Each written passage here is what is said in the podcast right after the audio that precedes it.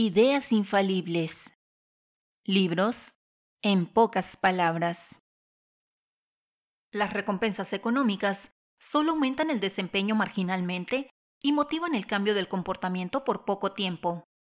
Para aumentar el compromiso, la lealtad y la estima, es momento de honrar a los que se merecen.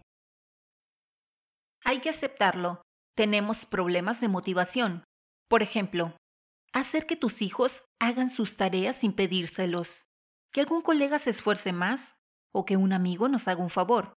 Todos tenemos un problema de motivación, no porque nos haga falta, sino porque no la sabemos dar.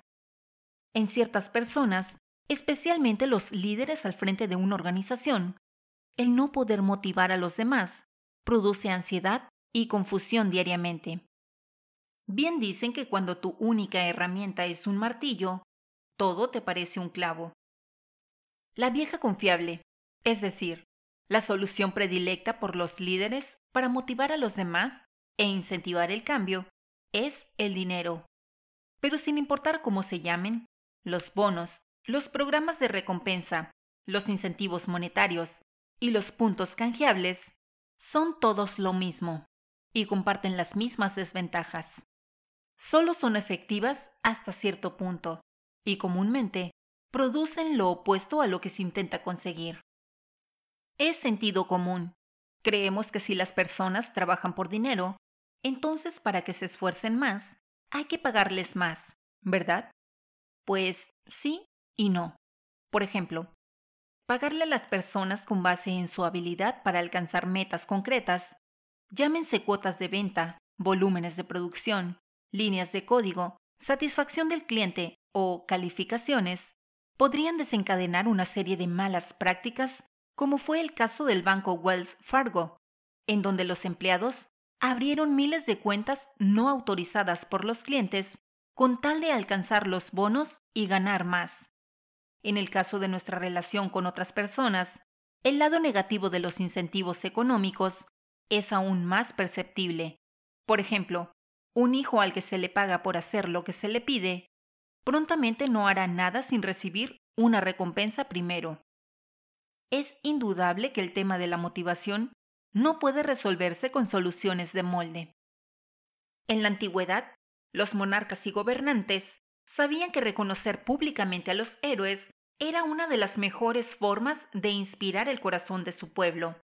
La posibilidad de conseguir medallas de honor títulos honoríficos y galardones públicos era razón suficiente para que las personas se jugaran la vida en las guerras y realizaran actos más allá de su deber. Dicho brevemente, sacrificaban su vida por un momento de gloria.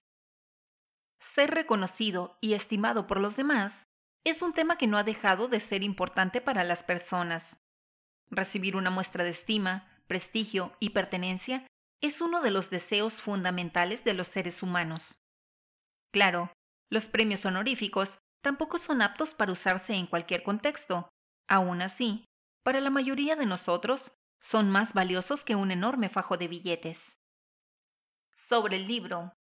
Esta idea sobre innovación instantánea fue extraída de Honores contra Dinero por Bruno Frey y Jana Gallus.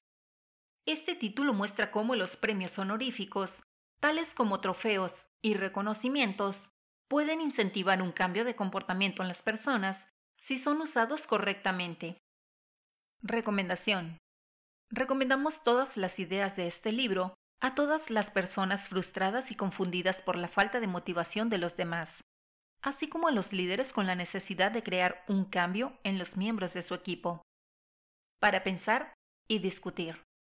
¿Qué es lo que más te molesta cuando alguien te ofrece dinero para que te esfuerces? ¿O cuando alguien más consigue el bono que tú también te merecías? ¿Te sirvió esta idea?